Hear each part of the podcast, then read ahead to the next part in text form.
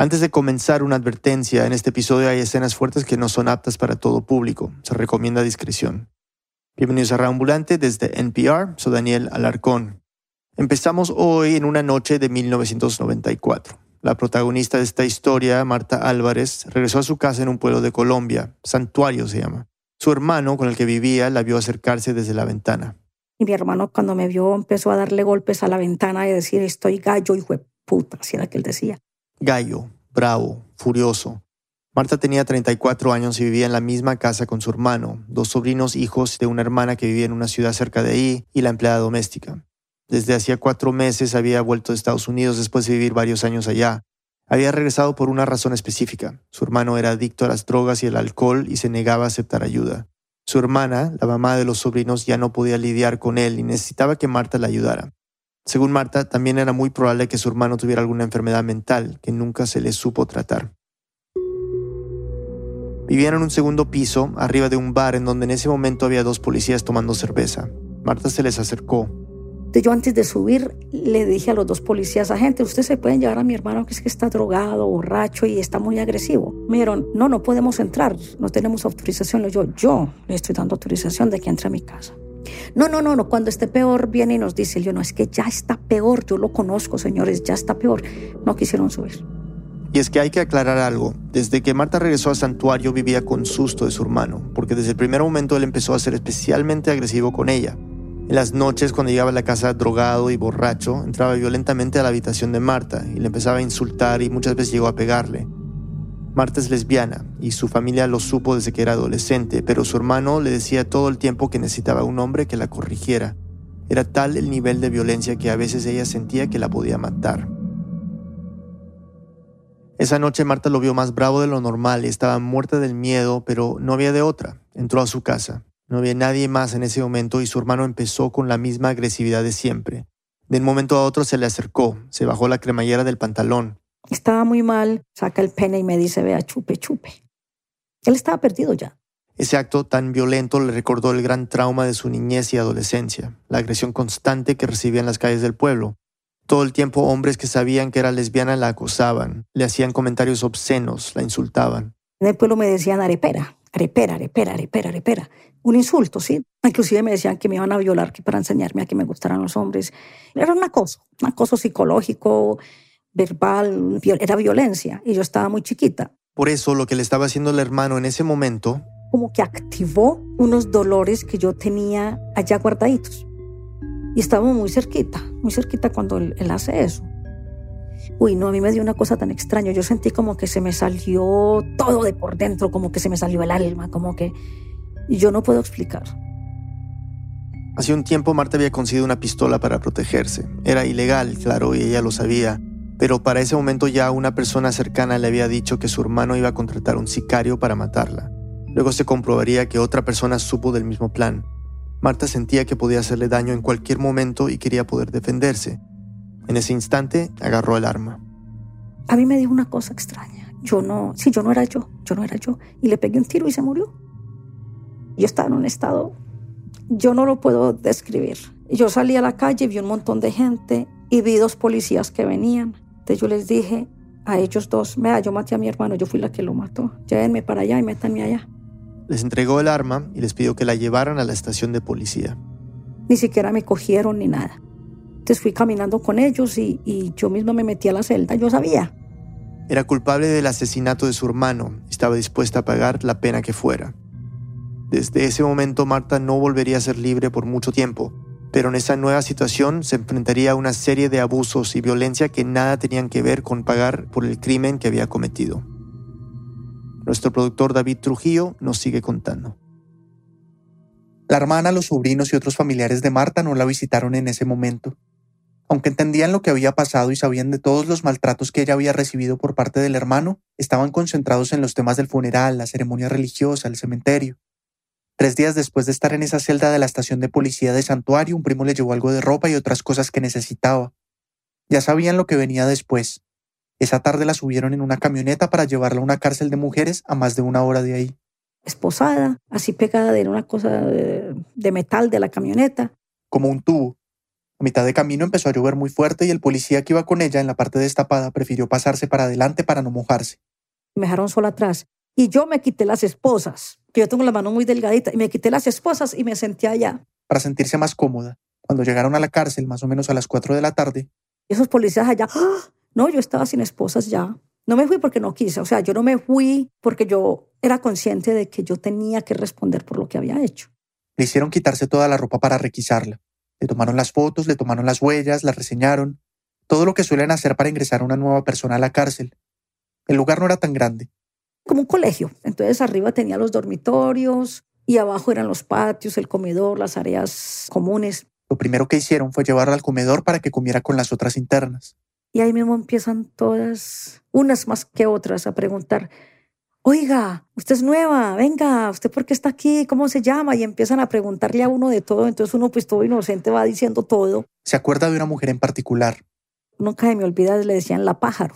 Entonces la pájaro se para en la mitad de ahí del comedor a decir, bueno, ella es Marta, viene de santuario y aquí va a estar con nosotros un tiempito. La idea que tenía Marta de la cárcel era lo que había visto en televisión o en películas, y estaba relacionado más con las cárceles de hombres gente hostil, agresiva, violenta y peleas constantes.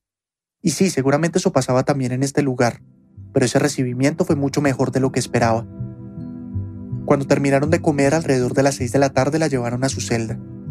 Era de unos dos metros cuadrados y tenía una cama, un colchón y una especie de repisa para poner la ropa. Había una ventana en la parte más alta, casi llegando al techo. Era difícil alcanzarla para poder ver hacia afuera, pero por ahí al menos entraba aire y algo de sol. Cuando yo me metieron en esa celda, Escuché cuando la guardiana le puso el candado, ya es que para dormir, yo sentí un alivio. Yo sentí que ahí sí estaba segura. Ya sentí ahí que ahí ya nadie me iba a matar.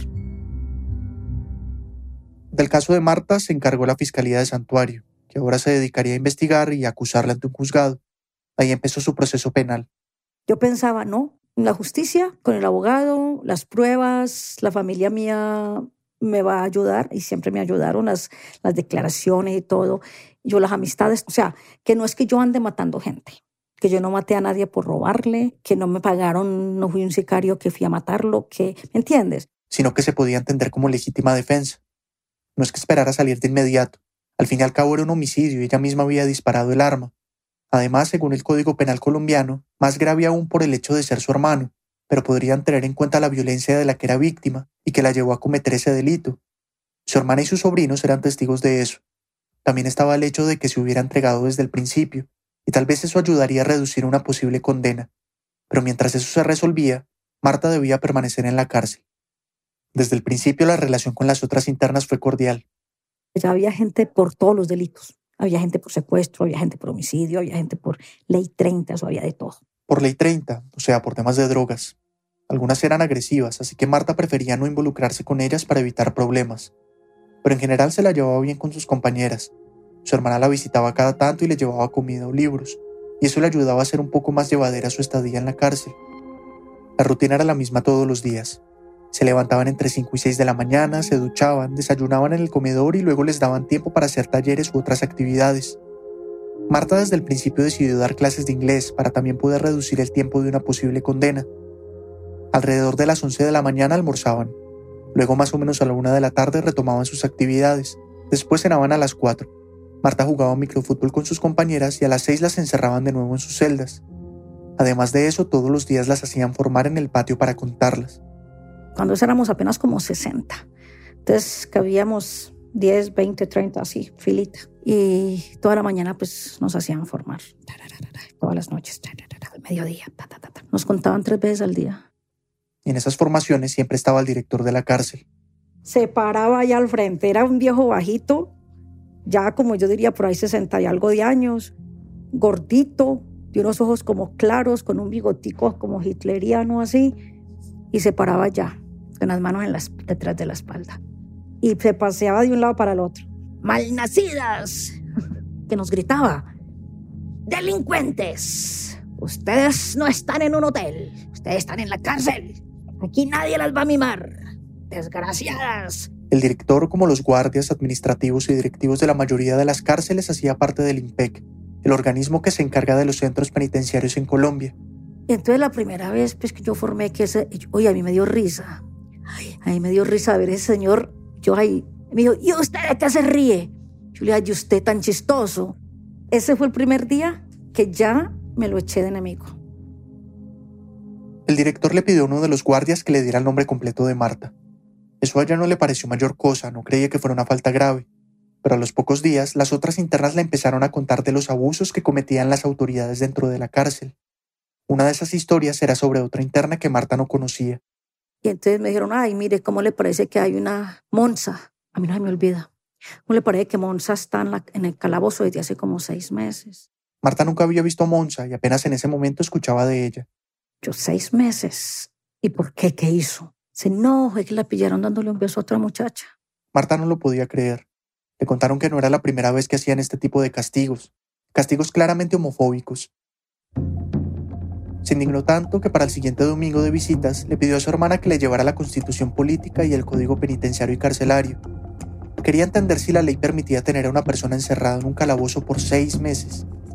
Pero leyendo se dio cuenta de que una persona privada de la libertad solo podía estar máximo dos meses en el calabozo, y eso por faltas graves o delitos como intento de fuga, porte de armas o robo dentro de la cárcel.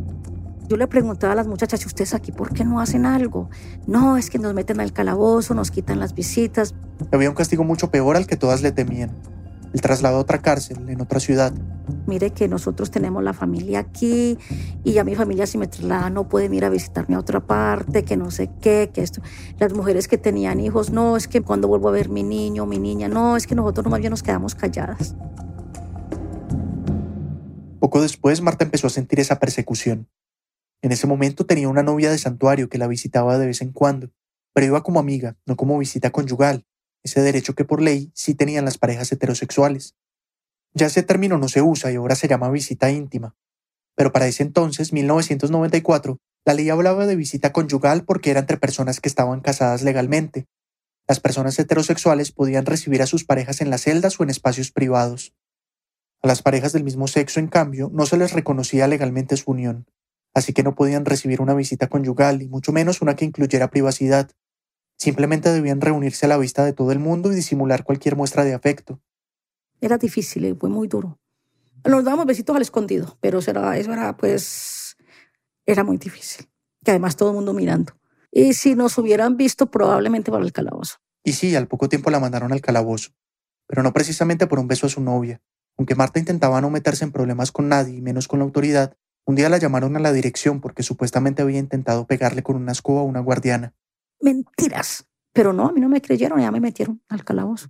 Para Marta era fácil pensar que estos castigos eran por su orientación sexual y que seguramente la habían visto besándose con su novia. Además, ella sabía que la guardiana que la incriminó era especialmente dura con las lesbianas y todo el tiempo les hacía comentarios agresivos. Horrible esa señora, horrible, horrible, horrible, de lo más homofóbico que he visto en mi vida. La me hizo meter. Era una celda pequeña con paredes de cemento. Tenía un camarote del mismo material y un baño con un hueco en el techo seguramente para que ventilara el espacio, pero por donde también entraba la lluvia y el sol. El inodoro no funcionaba, así que los desechos se quedaban ahí estancados y Marta tenía que recoger agua de la ducha para hacerlos ir por la tubería. La puerta era gruesa de metal y le pasaban la comida por una ventanita. No había electricidad y solo podía tener algo para escribir. Y uno ya, pues, ¿qué hacía uno? Escribir de día y de noche, pues nada. No era tanto que uno estuviera ahí, sino saber que uno está ahí sin haber hecho nada. Es la injusticia, lo que le da rabia. En el calabozo tuvo mucho tiempo para reflexionar sobre su pasado. Sobre todo recordó lo que había vivido en su pueblo cuando era adolescente, la discriminación y la violencia. Fue duro, a tal punto que hasta hubo amenazas de muerte en santuario solo por ser lesbiana. Tan grave fue la cosa que cuando Marta tenía 19 años, su papá le pidió que se fuera a Boston, en Estados Unidos. El papá tenía varias farmacias, ya había enviado a esa ciudad a su hijo mayor, que era gay y que sufría el mismo acoso. Así que para el papá la idea era que Marta se fuera a vivir con su hermano, estudiara allá, terminara su bachillerato en un colegio en el que no la discriminaran, para que luego pudiera entrar a una universidad y hacer una carrera. Pero no es que a Marta le gustara mucho la idea. No quería irse a Boston y a pesar de las amenazas, dice que nunca sintió miedo en santuario, que nunca lo había sentido. Era rabia, mucha rabia con, con toda la gente heterosexual, con, con la iglesia, con todo el sistema. Y, y yo me fui no porque yo tuviera miedo, me fui por papá. Porque su papá se lo pidió. Pero finalmente para Marta fue la mejor decisión. En Boston fue libre y feliz, y después de unos años se convirtió en ciudadana estadounidense. Estudió sistemas en la universidad, luego estudió farmacéutica y empezó a trabajar. Su vida cambió y justamente allá supo que era posible vivir en paz sin importar la orientación sexual. Y yo me acostumbré a vivir ese tipo de vida. Por eso cuando yo me encuentro con toda esta discriminación, con toda esta homofobia, yo, pero ¿esto qué es? Si yo, yo venía de otro mundo, ¿me entiendes? Y para mí no era, era inconcebible estar viviendo este tipo de maltrato y yo no entendía por qué. O sea, no, no, era que no, no, no, no podía. Diez días más tarde y después de perder 5 kilos de peso, Marta salió del calabozo decidida a hacer algo para cambiar esa situación. Empezó a investigar un poco y contactó a la Defensoría del Pueblo, la entidad que se encarga de proteger y promover los derechos humanos en Colombia. Esa misma entidad había revisado el caso de Monza, la interna que llevaba seis meses en el calabozo, y gracias a esa gestión había podido salir. Marta les escribió una carta formal contando estos abusos, pero además pidiendo ayuda para que le reconocieran su derecho a una visita íntima con su pareja. La persona que leyó esta carta fue ella, que también se llama Marta. Yo soy Marta Tamayo, tengo 64 años, ya estoy jubilada, estudié Derecho, fui abogada, militante feminista también de hace muchos años. Para ese momento era la defensora del pueblo regional, y desde hacía algunos años había empezado a trabajar, desde otra entidad del Estado, por los derechos humanos de las personas privadas de la libertad. Era la primera vez además en el país que se hacía una línea de trabajo de prevención de violaciones de derechos humanos en cárceles. Y allí es donde yo veo qué es lo que pasa en las cárceles y la diferencia entre hombres y mujeres. Desde 1990 empezó a visitar la mayoría de centros de reclusión del país. Ahí se dio cuenta, por ejemplo, de que mientras a los hombres los enviaban al calabozo por faltas graves o delitos, a las mujeres, como ya contamos, las enviaban por darse un beso con otra mujer. Para mí eso fue, wow, ¿qué es lo que está pasando aquí? No, solamente era eso, sino que en las cárceles de hombres la visita toda, hijos, papá, mamá, amigos, se podía recibir en las celdas, en los pasillos. En las cárceles de mujeres solamente se podía recibir la visita en el patio y en ese momento ni siquiera la visita conyugal de mujeres heterosexuales estaba reglamentada.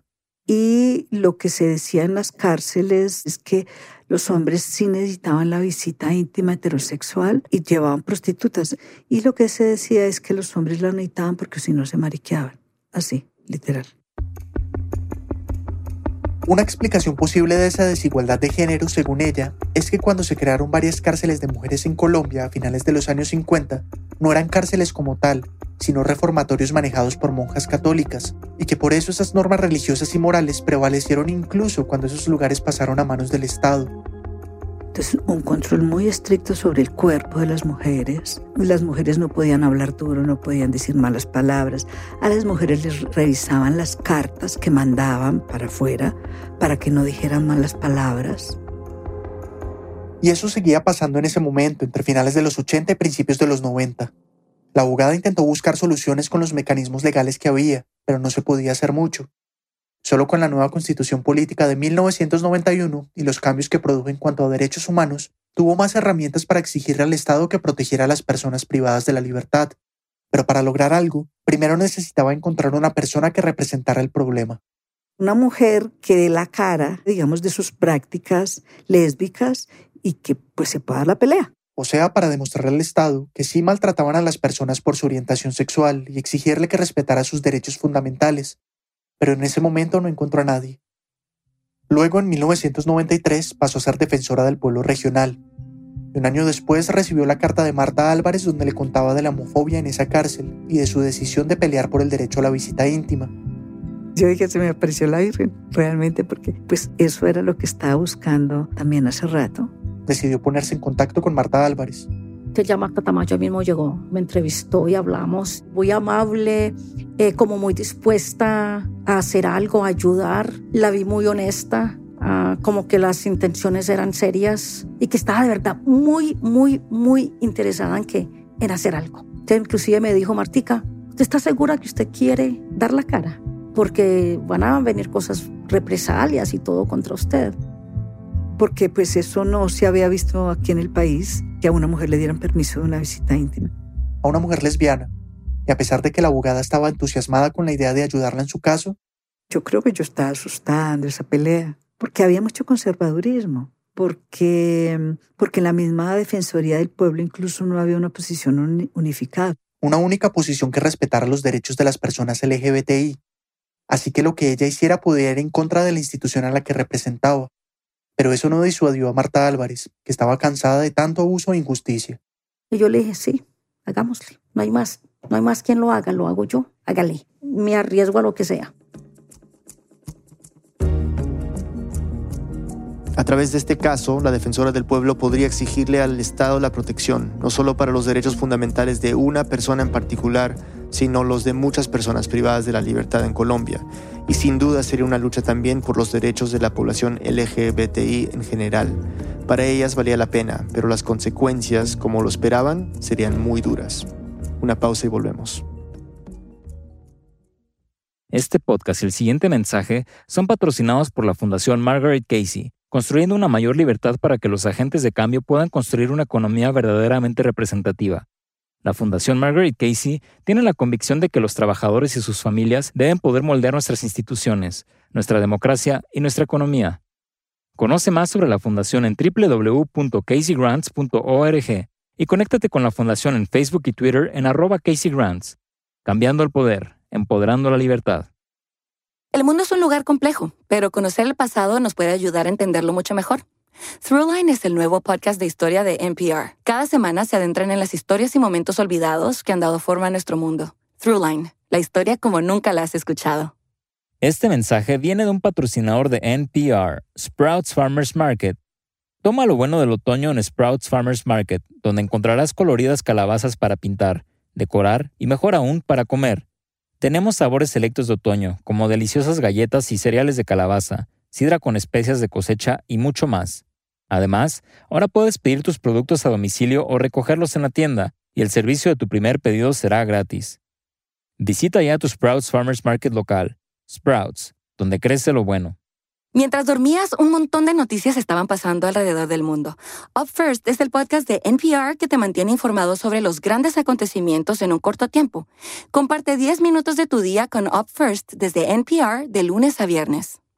Estamos de vuelta en Reambulante, soy Daniel Alarcón. Antes de la pausa, Marta Álvarez y Marta Tamayo habían decidido unirse para pelear contra el maltrato y la discriminación homofóbica en las cárceles y para exigir que a las personas homosexuales se les concediera el mismo derecho que tienen los heterosexuales, la visita íntima. David Trujillo nos sigue contando. Desde el momento en que las dos Martas se pusieron en contacto empezaron las represalias. Para Marta Álvarez la razón era evidente. Ya sabían lo que yo, que yo me había quejado ante la Defensoría, eso estaba todo alborotado, todo alborotado. Entonces ya son 10 domingos sin visitas. ¿Sabe lo que son 10 domingos sin visitas? Dos meses y medio uno sin una visita. Entonces yo me la pasaba en el calabozo o sin visitas. Pero decidieron seguir, así que lo primero que tendría que hacer Marta era pedir la visita de su pareja de manera formal. Todavía no la habían condenado, así que tenía que hacerle la solicitud a la fiscal que llevaba su caso en santuario, lo mismo que tenían que hacer las personas heterosexuales. Sí se le pidió a la fiscalía, era la fiscalía 33 de santuario, y la fiscal dijo que sí, me la concedió. La fiscalía se tardó cinco días en dar esa autorización, y le envió una carta formal al director de la cárcel para que él se encargara de los temas administrativos, permitiera el ingreso de la novia de Marta y les adecuara un espacio para su visita. Pero esa carta supuestamente nunca llegó a manos del director, así que la fiscalía volvió a enviarla 20 días más tarde, pero aún así el director siguió sin responder. En septiembre, dos meses después de la primera carta de la fiscalía, la Defensoría envió toda la documentación de la solicitud que había hecho Marta, pero tampoco pasó nada.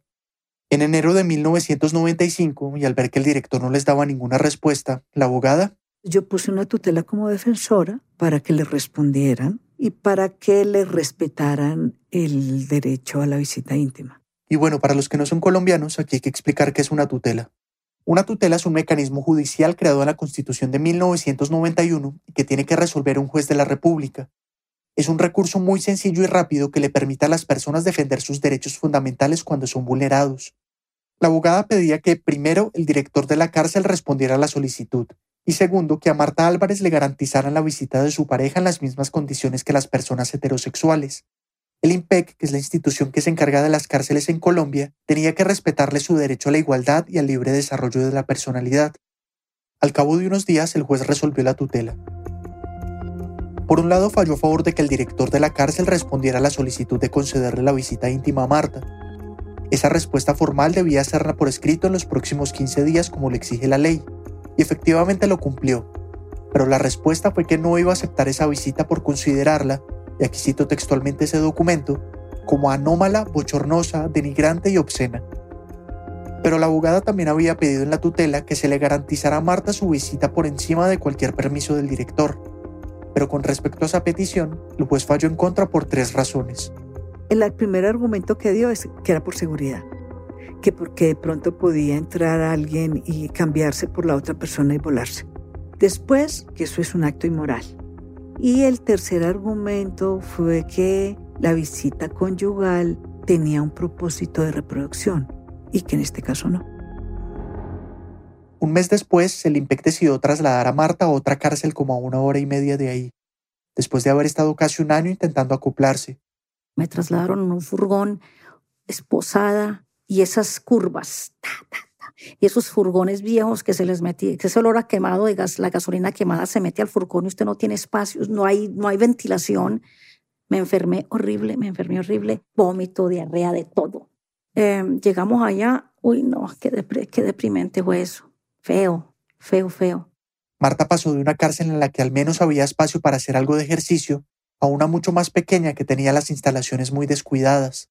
Había una habitación y ahí dormíamos dos. Había un patio chiquitico, tenía unas, unas paredes altísimas y como con reja. Y entonces apenas me trasladaron, yo llamé a Marta Tamayo. Y yo fui al otro día a esa cárcel a visitar en qué condiciones está. Y yo vi a Marta, pues como la vi además, demacrada, triste, derrotada. Fue muy duro, fue muy duro. Eso sí todavía la tengo. Ah, me da cosa acá. Muy duro para ella. El traslado había enfermado a Marta, y eso, sumado a la frustración por haber perdido la tutela y al espacio tan reducido en esa cárcel, la estaba afectando psicológicamente. La abogada empezó a adelantar el proceso para que la sacaran de ese lugar y la llevaran a la cárcel de santuario, cerca de su familia. Pero esa cárcel de santuario no era de mujeres y tampoco había un área para ellas. Así que en tres meses, y gracias a la gestión de la Defensoría del Pueblo, la devolvieron a la primera cárcel donde estuvo. Era la mejor de las opciones en ese momento.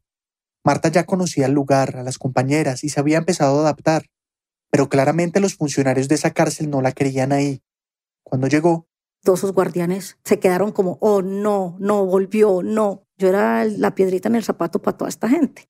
La noticia de la tutela de Marta apareció en medios locales y la gente en la ciudad estaba empezando a hablar del tema. Esa tutela pasó a segunda instancia y el tema estaba causando tanto escándalo que hasta el obispo de la ciudad contactó a la abogada. Cuando yo estaba pendiente de la salida de la segunda instancia, él, me llamó por teléfono que quería hablar conmigo sobre la situación. Yo le dije que por supuesto yo lo recibía en mi oficina. Cuando se vieron, el obispo le pidió que no siguiera con ese proceso por el bien de la moral de la sociedad. Y yo le dije, pues que yo entendía su postura, pero pues que esto era un asunto estatal, era un asunto civil donde la iglesia pues no tenía opinión allí, entonces pues no, yo no podía hacer nada. Así que todo seguiría como estaba y ahí quedó la discusión. Pero seguramente eso mismo que motivó al obispo a contactarla, que estaba causando rechazo en una sociedad tan conservadora, fue lo que hizo que el juez en segunda instancia ratificara el fallo. La Corte Constitucional podía revisar la tutela, pero al final no lo hizo. O sea, no es que haya confirmado o revocado las decisiones de las otras dos instancias, sino que optó por no revisar la tutela y dejar el asunto ahí, con eso se terminaron las herramientas legales en Colombia. Por otro lado, el proceso penal de Marta Álvarez por el homicidio de su hermano se reactivó un año después de entrar a la cárcel. Empezaron a llevarla a varias audiencias en santuario. Marta no negó que hubiera matado a su hermano, pero la defensa insistió en que ella había cometido el delito con ira e intenso dolor, por toda la violencia de la que fue víctima. Pero además lo había hecho en legítima defensa, porque sabía que su vida corría peligro y había testimonios que lo confirmaban. Todos esos factores, según el abogado, debía tenerlos en cuenta el juez para tomar una decisión. Pero la fiscalía decía que era un homicidio agravado, porque como lo dice la ley fue contra su hermano, y que no se podía pensar en legítima defensa porque esa defensa no fue proporcional al ataque. En otras palabras, que el hermano no la había amenazado con un arma de fuego. Marta igual sabía que la iban a condenar a pasar un tiempo en prisión por lo que hizo. Eso no era una sorpresa para ella. Pero un sábado de 1995, un año después de entrar a la cárcel, me llaman a la dirección. Allá está la psicóloga y la directora. Siéntese, Marta. Marta sabía que en cualquier momento le iban a notificar su condena, e incluso por lo que había leído en el Código Penal y lo que había hablado con el abogado que la representó en ese proceso, había alcanzado a hacer un cálculo de unos 18 años más o menos. Cuando las dos mirándose, y yo, pero qué, díganme qué pasó, y no me decían nada, mirándose. Yo dije, no, esto está mal, está feo. Y yo les dije, ¿a cuánto me condenaron? Entonces, cuando la directora dice 33 años, 4 meses, ahí fue cuando yo sentí como que se me salió otra vez el alma. Porque yo lo, como que sentí fue, me morí aquí. De aquí no voy a salir nunca. Ya, me morí. Salió de la dirección sin decir nada más. Yo lo que siento es como rabia más que cualquier otra cosa, porque me pareció injusto. Le habían rebajado la condena inicial, que era de 40 años por haberse entregado voluntariamente, pero nada más. Yo dije, bueno, 17, 15, de 15 a 20 que me metan, listo, yo los pago. Yo me parece, sí, está bien, hay que responder por las cosas, pero yo no pensaba que iba a ser el doble. Como en ese momento tenía 35 años, iba a salir con 68, toda una vida en la cárcel. Lo primero que hizo fue llamar a su novia. Le dijo que no volviera. Yo le dije, no, no es justo. No es justo, pero es que yo ya me voy a morir en la cárcel. Usted está muy joven, haga su vida afuera. eventualmente eso va a pasar de todas maneras. Entonces yo la hago adentro, hágala usted afuera. Y ya. Ahí terminaron su relación. En marzo de 1996 la trasladaron a la cárcel de Medellín porque ya tenía una condena alta y necesitaban trasladarlo a una cárcel más grande y con más seguridad. Aunque Marta apeló su condena, un tribunal terminó ratificando los 33 años de cárcel, así que tuvo que resignarse a seguir con su vida encerrada. No tenía sentido pensar en su vida afuera, ni en un futuro. Es que no había futuro. Uno cuando está en la cárcel no tiene futuro. ¿Qué futuro? Dígame. ¿Qué va a hacer usted en la cárcel? Entonces, proyectos, no, uno no tiene proyectos en la cárcel. Uno vive el día a día. Y en ese día a día, Marta enseñaba inglés, hacía cursos y talleres que les ofrecían y jugaba fútbol cuando podía. Pero también se daba cuenta de los maltratos por parte de los que manejaban la cárcel. Esta discriminación en contra de las lesbianas. Lo mismo de siempre, lesbianas para el calabozo, insultarte cuando nadie te está viendo, como me lo hicieron conmigo, pegarte cuando nadie te está viendo. Política del terror, traslados, separación de parejas y de familias. Ya era suficiente con tener que pasar toda su vida en la cárcel. Al menos deberían garantizarles a ella y a sus compañeras derechos fundamentales. Me volví activista en la cárcel por, porque vi, vi que había que hacer algo, que no era justo lo que estaban haciendo con las internas. No era justo. Marta empezó a enseñarles a sus compañeras a presentar tutelas o quejas ante la Defensoría del Pueblo. Lo primero que hizo en la cárcel de Medellín fue conformar un comité de derechos humanos. Y por esa época, con Marta Tamayo, la abogada, decidió demandar su caso de la vulneración al derecho a la visita íntima ante la Comisión Interamericana de Derechos Humanos. Esta es la abogada.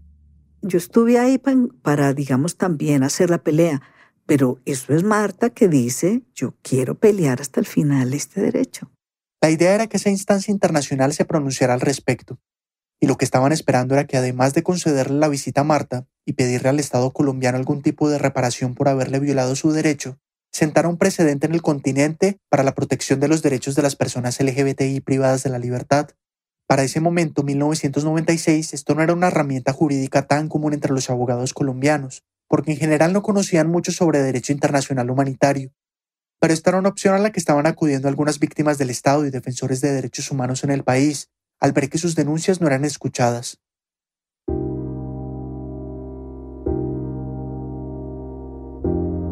y eso otra vez le trajo consecuencias negativas a Marta dentro de la cárcel. Empezaron a castigarla, aun cuando en los informes de disciplina siempre salía bien calificada por parte de los psicólogos y las personas que manejaban el área de educación. Yo no peleaba con nadie. Yo le tenía miedo hasta un puño. La guardia, mis respetos siempre. Por eso para Marta, aunque no se las decían explícitamente, no era tan difícil adivinar las razones de los abusos hacia ella. Marta Tamayo, la abogada, lo tiene muy claro.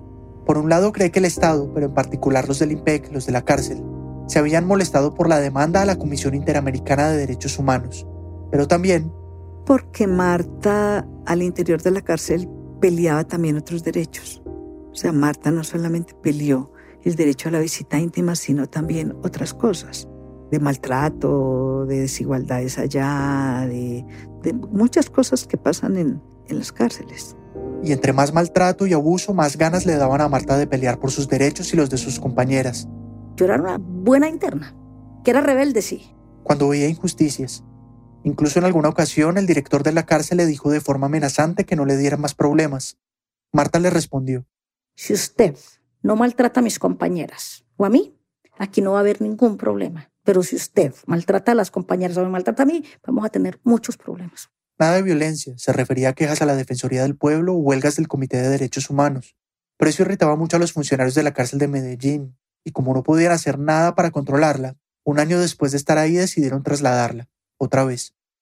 De ahí me trasladaron para Bogotá con argumentos de que yo iba a formar un motín, me inventaron un alias que por que yo era un peligro pues para la cárcel.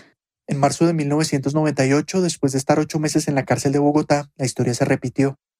La única forma que encontró el IMPEC para deshacerse de ella y el problema que representaba era trasladándola una y otra vez. Estuvo en Bogotá, Cali, Medellín, Bucaramanga, Cúcuta. Y otras más. En total fueron 17 cárceles. Todas las veces, pues corra, Marta me llamaba, me trasladaron para acá, me trasladaron para allá. Si tenías, te conseguías una noviecita en una cárcel, te trasladaban a ti o a ella. Eso desestabiliza, duele. Porque uno ya está muy solo, hay muchos miedos. Entonces encuentra a uno una persona que le brinda apoyo, compañía, amor, cariño, lo que sea, y apenas se dan cuenta, entonces te la quitan. Yo creo que eso es lo más duro que ocurre en una cárcel, de mujeres. El contacto con el exterior era poco. Marta recibía algunas visitas de amigos, pero la única visita constante era la de su hermana, que intentaba acompañarla donde estuviera, así tuviera que aguantarse los abusos de los funcionarios del IMPEC. A mi hermana no la dejaban entrar, la humillaban en la puerta, la hacían devolver mi hermana también quedó como con un trauma. Solo hasta que fue prohibido en el 2005, a las mujeres las obligaban a entrar con falda a las visitas y las revisaban todas a la entrada y a la salida, con el argumento de que podían llevar droga o algún tipo de arma. Por eso, según Marta, ¿están en la cárcel? No solamente lo afecta a uno, eso afecta a los que están con uno, a los más allegados. A la familia, pero aún así su hermana hacía todo el esfuerzo por visitarla. Pero como no podía estar viajando tan lejos y todo el tiempo, en varias de esas cárceles Marta nunca recibió visitas. En uno de esos traslados a Cali en 1998, Marta conoció a la que hoy en día sigue considerando el amor de su vida. Una mañana, mientras estaba en el patio de la cárcel, yo recuerdo, yo me siento en un planchón y ella estaba sentada al frente. Y yo la miré, yo dije, qué mujer tan bonita, pensé yo. Era más alta que yo. El cabello era, ella era como onduladito, pero era como rubio, tenía unos ojos miel, una dentadura muy bonita. No, era linda, era linda. Ella se estaba pintando las cejas con un delineador y mirándose en un espejo. Marta se le acercó y lo único que se le ocurrió decirle fue, Uy, cómo le quedan de igualitas. Y me miró y sonrió. Y yo la seguía mirando, que yo me seguí sentando ahí y yo todos los días la veía haciendo la misma cosa. Hasta que una vez le dije, vamos a jugar básquetbol. Y me dijo, vamos. Se pusieron a lanzar la pelota a la cesta y en un momento Marta le dijo, Usted me va a hacer pecar. Y ella me ignoraba, me ignoraba, me ignoraba, me ignoraba siempre, pero sonreía oiga, usted me va a hacer pecar. Me dijo, ay, pues pequemos. Desde ese momento empezaron su relación, a escondidas, claro. Era duro, era duro porque vivíamos en un, en un dormitorio y eran camarotes, una aquí, la otra allá, la una aquí, la otra allá. Y yo me le metía al camarote de ella por la noche, Eso era, eso era difícil, pero la aventura linda, linda por, por lo difícil, por, por todas las cosas que tienen que restringir. El secreto duró unos meses, hasta que el IMPEC se dio cuenta de que tenían una relación y decidieron trasladarlas juntas, como intentando deshacerse del supuesto problema pero sin agrandarlo. Así pasaron por cuatro cárceles y la relación continuó, pero finalmente, después de más de un año de ser novias, las separaron definitivamente y las enviaron a ciudades distintas.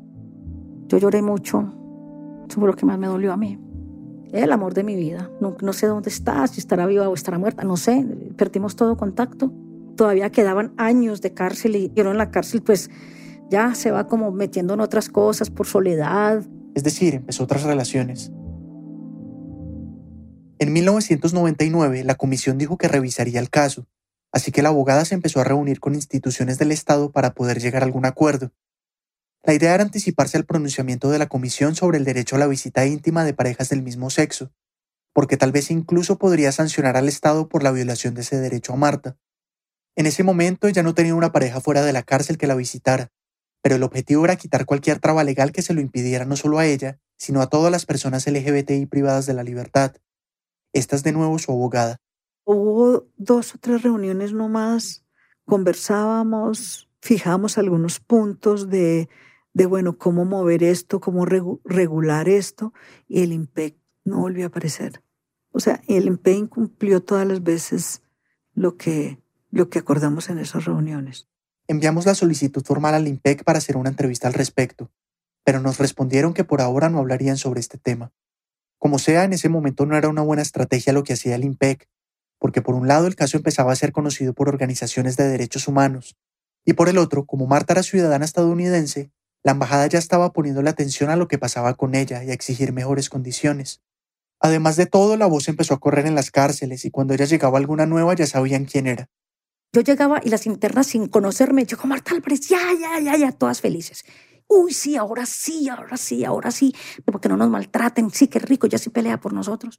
En cambio, la guardia y las directivas era como, ajá, usted que no hay no va a mandar.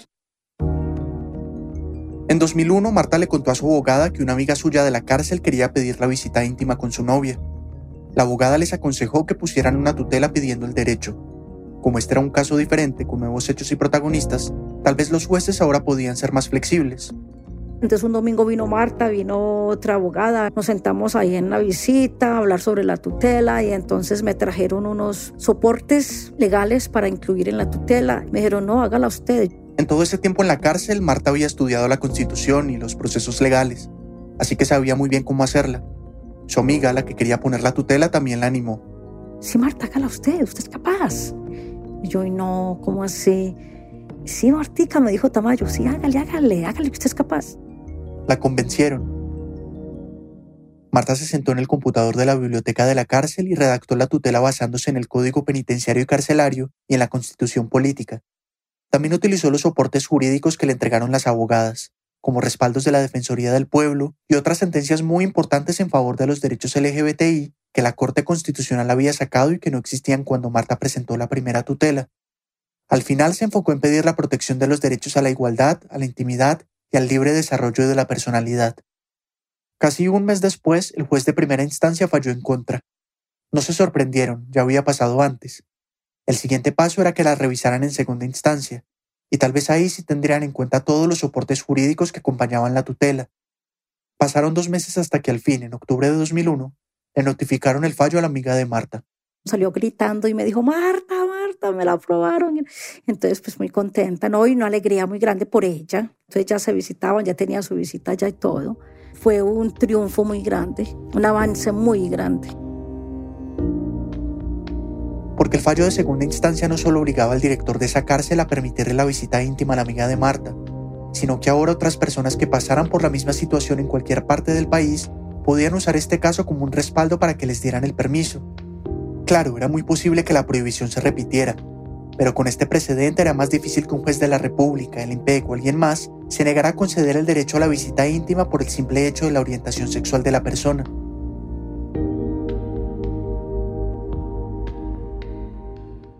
En 2002, Marta empezó a acercarse al final de su tiempo en prisión, gracias a una decisión estatal de reducción de penas, a su buena conducta, sus clases de inglés, los cursos que tomó y sus prácticas deportivas. Ya habían pasado ocho años desde que había entrado a la cárcel, y ahora tenía permiso para salir cada mes durante 72 horas. Hacía poco la habían separado de una pareja que tenía y las habían enviado a cárceles diferentes. Como ya existía el precedente del caso de su amiga, Marta, en uno de sus permisos de 72 horas, decidió viajar hasta la cárcel donde estaba su novia, a casi cinco horas de ahí, para ir el día de las visitas. La directora no me dejó entrar, que porque yo necesitaba el pasado judicial. Es un documento que detalla los antecedentes judiciales de una persona. En ese momento se lo pedían a quienes fueran a visitar algún recluso por motivos de seguridad, pero en el caso de Marta... ¿Cómo voy a tener yo pasado judicial? ¿No ve que estoy privada de la libertad? que no me dejaba entrar, que mientras ella estuviera ahí yo no, le, yo no le entraba. Me tocó devolverme con mis cositas, estaba lloviendo y me devolví con todo, muerta de la rabia, de la ira, porque esta señora no me dejó entrar. Pero Marta sabía que ahora ya no podían negarle su derecho, así que presentó una nueva tutela basándose en el caso de su amiga. Y esta vez, en noviembre de 2002, en primera instancia se le reconoció el derecho a tener su visita íntima. Un mes después, Marta volvió a la cárcel donde tenían a su novia. Ese día la directora no estaba, pero igual los guardias la dejaron entrar. Tenían que hacerlo. Entró feliz. Muy contenta, más que todo como ese orgullo, como que yo usted me humilló la última vez que vine. Ni siquiera me dejó entrar sabiendo que podía haberme dejado entrar a visita. Y ahora le estoy entrando. Mire que no me di por vencida. Y le gané a ella, al sistema, a todo. Fue como una reivindicación, fue como que, que por fin, por fin tanta lucha, tanto traslado, tantas lágrimas, tanto de tanto, de tanto de todo. Y mire, 10 años me tocó esperar. Pero entré. Y para ser más contundente esa victoria, en enero de 2003 el derecho de Marta fue confirmado en segunda instancia cuatro meses después la Corte Constitucional, que esta vez sí revisó la tutela, ratificó ambos fallos. Marta Álvarez salió en libertad a finales de 2003, después de casi 10 años en la cárcel. Al poco tiempo regresó a Boston a empezar una nueva vida. Con lo de la Comisión Interamericana de Derechos Humanos, tuvieron que pasar otros 10 años hasta que finalmente, en 2014, la Comisión dejó claro que el Estado colombiano violó los derechos de Marta y recomendó mejorar la situación de las personas LGBTI en las cárceles, acordaron una indemnización económica para Marta y un acto público en el que el Estado le pidiera perdón. Eso fue en diciembre de 2017 en la cárcel de mujeres de Bogotá. Ese día, Marta Álvarez volvió a pisar una cárcel después de 14 años, pero esta vez lo hizo como una persona libre. Fue la primera vez que el Estado colombiano le pidió perdón públicamente a una persona LGBTI.